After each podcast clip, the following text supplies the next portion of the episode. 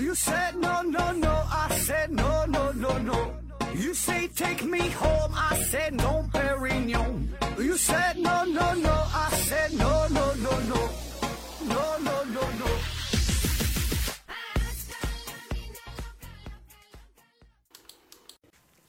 拼命探索，不计后果。欢迎您收听《思考盒子》，本节目由喜马拉雅平台独家播出。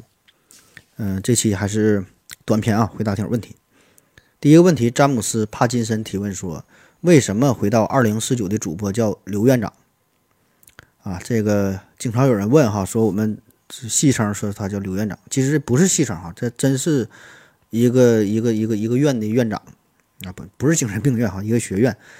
呃，说世界上有四大理工学院，其中呢两个在美国，一个呢是这这这个这个麻省理工和加州理工嘛，这俩是美国的，还有一个呢是在英国啊，英国的这个帝国理工学院，还有一个呢就是在咱们的中国啊土卫十理工学院，并称为呢世界四大理工学院。那这个土卫十理工学院呢，正是由刘司机哈，就是刘院长创建的，啊，同时呢也是第一任学院的院长嘛。这不开玩笑哈，你可以上天天眼查查一下这土卫十理工学院。那么刘院长呢，是一直致力于中国的科普工作啊，呃，不只是说网络主播啊，他有线下的工作。这个这个学院也是培养出了很多优秀的人才。当然，他几乎没有在节目当中提过这个事儿啊，比较低调吧，还是喜欢默默的做一些工作，做一些奉献啊。下一个问题，匆匆错过提问说，请问盒子啊，不同人吃蒜，蒜味在口腔内存留的时长一样吗？呃，其和不同的人什么生理机能有关啊？又有什么关系？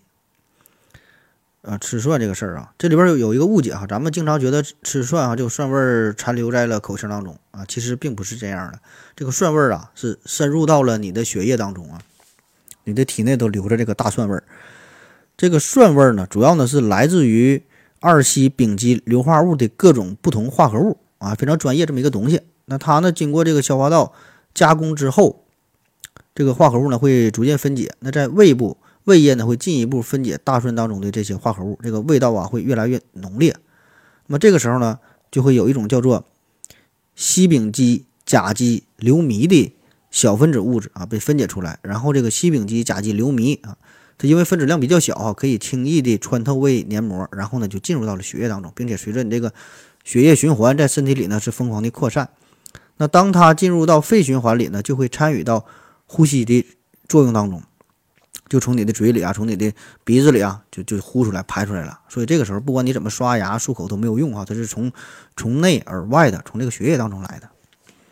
下一个问题，cross fo 提问说，近视到底能不能治愈？看了眼科医生和验光师的说法，近视就是眼轴的拉长，就像长高了一样回不去。但是长高是细胞的分裂和分化，和眼轴拉长完全是两码事儿。假如眼轴和肌肉一样，那不应该可以缩短？问一下何子老师，这是怎么回事？是不是因为利利利益关系，所以专业人员一直坚持不能治愈？啊，先强调一下，他这里他这个提问他不提到了治愈吗？呃，治治愈哈，治自己的治治愈，就是不需要治疗，自己就好了啊，治愈。呃，说这个近视眼能不能治愈啊？还是说利益关系故意不给你治好啊？这这个不让他治愈啊？近视眼这个事儿吧，细说起来呢，它分为真性近视和假性近视两种，对吧？那么假性近视呢，主要就是由于用眼过度导致呢睫状肌持续的收缩痉挛，导致视物不清，所以这个是可逆的啊，因为它这本身眼睛没问题，要是这个肌肉的问题放松之后，对吧？你就可逆的。还有一种，还有一种呢，叫真性近视，也叫轴性近视啊，就这个轴啊它不行了，拉长了嘛，眼球的前后径，眼轴变长了。这个呢，它就是不可逆的啊，不可逆的。那么至于你说的什么眼轴拉长了，像什么长高一样回不去了，我觉得这个吧，可能是因为你说的这位医生这个比喻它不太恰当，给你造成了一些误解。他强调的这个点就是说，你这个个儿高了，你长这么高，它就这么高了。你让这个潘长江，你让这个姚明变成潘长江，也不太可能。他想是强调这个道理，但是呢，可能就给你造成误解哈。你你以为说的这个变化，眼轴的变化和这个细胞它是不一样的，对吧？就是你理解很对，但是他没想到你的水平这么高，理解的这么深刻。我觉得是可能有一些误解的问题啊，并不是想故意欺骗你吧。对吧？就像你说的这个，是不是跟利益相关啊？是不是利益相关？什么专业人员一直不让你治愈，就不让他自己好，对吧？那么如果你要真的觉得这个是能治愈的话，对吧？治愈这个事儿，它不是医生说的算的。既然是能治愈，那就跟医生无关。你不看这个病，它也能自己变好，对吧？治愈治愈，自身调节自己就愈了。那你还医生说不好？你这眼睛咋就听医生啊？医生说你这病不能好了啊！你眼睛，哎呀，那我不能好了，他不可能啊，对吧？该好的他还好啊，对吧？如果你觉得能治愈的话，你就不去医院看，等他自己就 OK 了，对吧？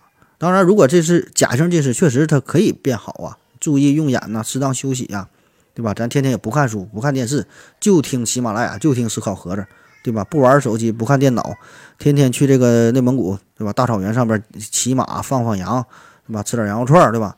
坚持一年半载的，确实能够治愈。但是真性近视，我觉得是够呛，对吧？当然，你要不信，你也可以试试看看能不能治愈，对吧？那么这种事儿哈，我觉得，嗯，想要隐瞒的话，你要说有没有这种可能性，确实有啊。但是能不能成功，我觉得够呛。你这种集体隐瞒。他咋隐瞒呢？全世界这么多人，这么多近视眼的患者，有很多人他就他就不去看这个事儿了，对吧？他不看病啊。很多人经济条件呢，这医疗水平不行，很多他也没也没自己变好，对吧？而且再者说了，你看医院当中那么多医生，很多也是因为近视眼戴眼镜。如果能治愈的话，那他为啥自己不给自己眼睛整好呢？对吧？没有必要就付出这么大的成本，就为了骗你吧？我觉得。下一个问题啊。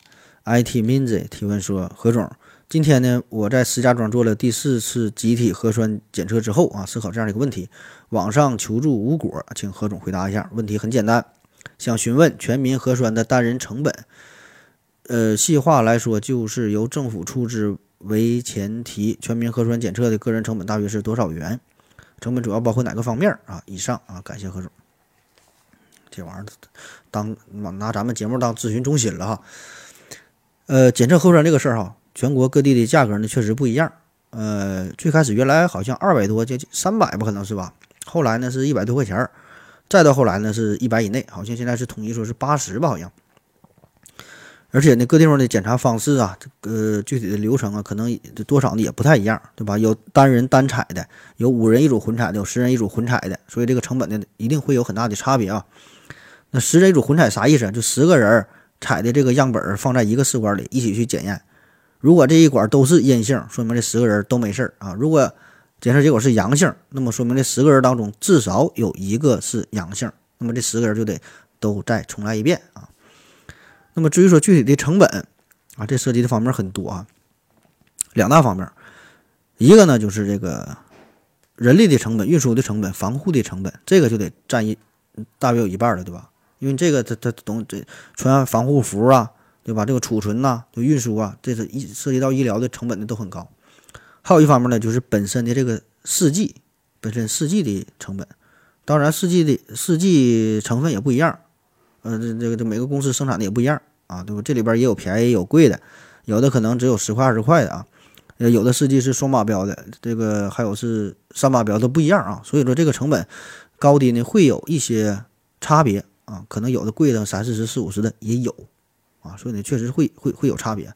再有就是检验的时候，这第三方实验室也不一样，是吧？有的实验室造价水平，它它它也不一样。这些呢，都会最后呢都会放到这个核酸检测当中啊。所以说，不同的医院、不同的机构检测核酸的价格它不一样，也很正常啊。这很难说全国统一就就多少钱，也不现实啊。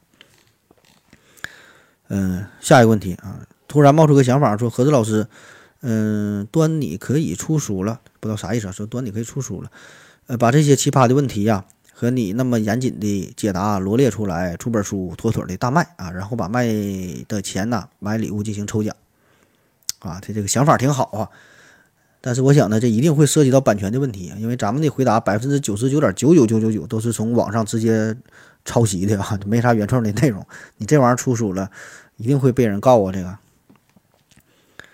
下一个问题，梧桐树提问说：“嗯，何子你好，非常高兴啊，您现在增加了这个更新的频率啊，让我每天不用让我不用每天晚上都担心刘院长突然嗷起来把我惊醒。嗯，您公司规模巨大啊，本人呢也还还在美国、欧美留过学啊。问你个事情，说中国大陆大多数的娱乐圈的明星啊、企业家、老板呐，呃，等都赚大钱之后啊，会加入到外国国籍，比如说巩俐、陈凯歌、陈红、斯琴高娃、张铁林、陈岚、刘亦菲、吴亦凡啊，还有绝大多数本人还是中国国籍的，都跑外国生孩子啊，比如说章子怡、王宝强、郑钧、张碧晨啊，企业家公开的有海底捞的张勇、潘石屹夫妻，这都是为什么？他们是怕中国有的，还是向往中国没有的？在中国老百姓和政府的不断努力奋斗，多久才能让国外富豪、明星等有钱有钱人纷纷移民到中国，跑到中国生孩子？啊，他说这种情况确实会有哈，就是特别是早些年咱说流行这个去去美国什么办个绿卡之类的，对吧？那或者是差一点的，也是移民到加拿大呀、新西兰、澳大利亚之类的。对吧？现在好像有些人好像都整个外国国籍哈，美国的、英国的，对吧？这个事儿确实有，但是说，呃，具体是说他们怕中国有些什么，还是说的外国向往中国，外国有中国没有的东西啊？就是中外有什么差距？这个事儿，我觉得更多的是个人的选择，每个人看重的点一定是不一样，就都是移民美国。有的人是为了这个人，为为为为了那个；有的人喜欢是外国的自然环境，有的人是喜欢外国的社会环境，有的人喜欢外国的社会制度，有的人喜欢外国所谓的什么自由啊、包容的态度，对吧？有的人可能我就在中国待腻了，我想出去玩，我就要移民，我不爱在中国待的，对吧？每个国家都有自己的特点，有自己的特色，不可能说哪个国家它全是优点没有缺点，不可能，对吧？哪怕是我们伟大的中国，一定会会有它的缺点，会有一些东西。是外国比我们好的，很正常，对吧？所以说，至于那些明星啊，那些有钱人，他们为什么移民，他们怎么想的，我也不知道，我也没法去揣测。那么，咱说每个人的想法，他一定是不一样的吧，对吧？就比如说，我有一个哥们儿啊，他是移民到柬埔寨，对吧？咱现在咱咱咱说的，咱核心的柬埔寨这地方，如果你要是去旅游吧，还凑合；但柬埔寨旅游顶顶多也就是三天五天，你就待一个礼拜，你都感觉没意思，有钱都花不出去。可我这哥们儿人在那块儿移民过来的好好的，享受自己生活，对吧？所以说，对于为什么要移民，为什么要去那些国家，嗯，答案他一定是不能统一的，并不是说有些事儿咱不敢说哈，就是他 每个人想法的点他一定是不一样的，我一定会出于不同的原因，对吧？而且每个人说出的答案他也不是内心的真实想法，那么可能你到有钱了，你你到有钱的时候，你也你也想出去转一转，很正常。对吧？而且我觉得咱现在中国不断的发展，取得的成就也是有目共睹的，一点点的崛起，一点点的壮大，而且也有越来越多的外国人选择来中国定居，对吧？就像你说的什么，咱们还要奋斗多久啊，能吸引外国的富豪？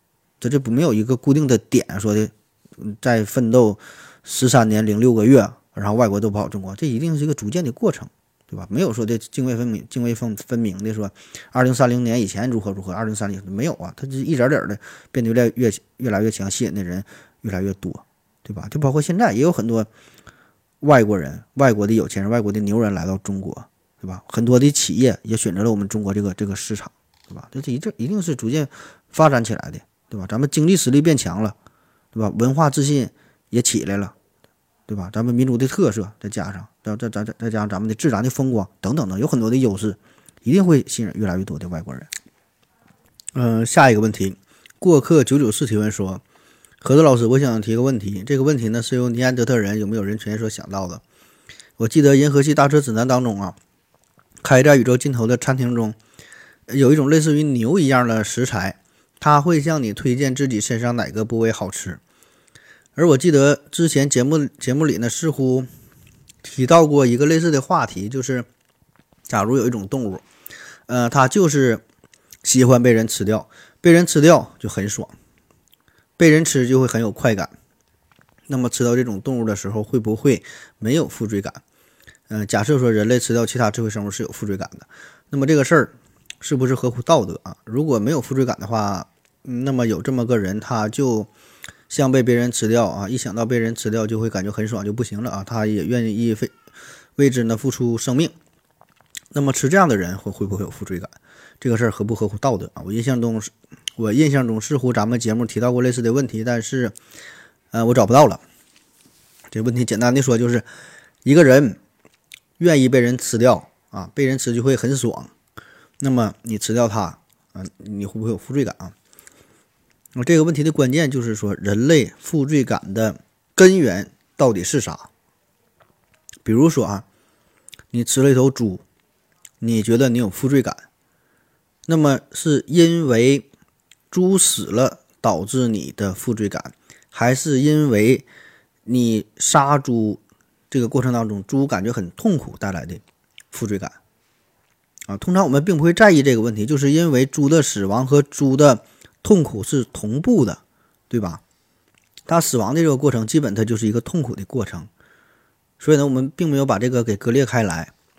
那么你提到的这个问题，就是他的死亡和痛苦分离开，这样就导致了这个问题。那其实这就有点像安乐死这个话题。那为什么安乐死，呃，还是在少数的国家才被允许，对吧？就是因为他把死亡和痛苦分离了，并且呢，试着把死亡和快乐相结合。那么我们能不能接受，对吧？带来快乐，我们当然是很高兴的，但是。他是把跟跟死亡结合了，所以这个事儿，呃，目前咱们人类还没法完全接受，或者说没法完全达成共识，对吧？因为我们本能的会认为死亡这是一个一个结果，一个不可逆的结果，这也是一个痛苦的结果。通常我们理解都是这样的，对吧？这个是我们千百万年来经验啊，这所所感觉到的啊，死亡的会很痛苦。对吧？不管这个过程是多么快乐的，但是这个结果是痛苦的，因为死亡它是一个终点，它是一个结局。死亡它不是一个过程。安乐死是研究的这个过程的问题，但是这个结局是无法改变。所以我们现在还没法很好的处理死亡的这个问题。那么回到你的这个问题，说你吃掉一头牛哈，它很快乐啊，它死了，但是它还它很快乐的死，我们有没有负罪感啊？这别人我不知道，反正我作为我来说，我是我我是没有什么负罪感。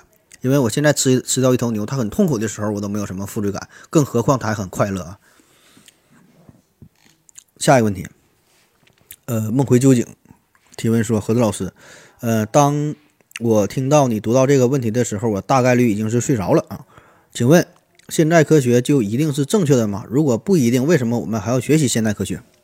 啊，又是一个关于科学的话题哈，老生常谈了，科学和正确的事儿。这个科学是否一定意味着正确？啊，直接回答你就是不一定啊。科学不一定是正确的，而且科学很可能是错误的。我先给你推荐一档节目啊，呃，也是在喜马拉雅平台上边的。你搜索，呃，瘦驼啊，瘦驼，胖瘦的瘦，骆驼的驼，瘦驼。这个原来是科学松鼠会的成员啊，他有的这么一档栏目，新入驻的啊，这绝对不是什么商业上的往来啊，刻意去推广啊，因为我也听了他的节目，我觉得还好。啊，给你推荐一下，愿意听可以可以听一听。第一期呢，他就回答了关于科学是什么这个问题啊，我觉得说的挺好的啊。受托啊，那么为什么说科学不代表正确？就是因为咱平时经常说这个事儿不科学哈，这事儿其实说的并不是很严谨。咱是一说这事儿不科学呀，哎，感觉说这个事儿就不正确，把这个科学和正确等同了。啊，其实这么说是不对的啊，科学只是一种认知世界的方式。就是说，认知世界的方式有很多很多种，这里边没有高低贵贱之分之分，只是不一样。每个人选择的不一样啊，科学是其中一个，对吧？而且呢，呃，目前呢，以科学这种方式来认知世界的，这这这种方式是较为主流的，是被绝大多数人所认可的啊。当然，有人不认可呀，也可以，对吧？每个人选择不一样。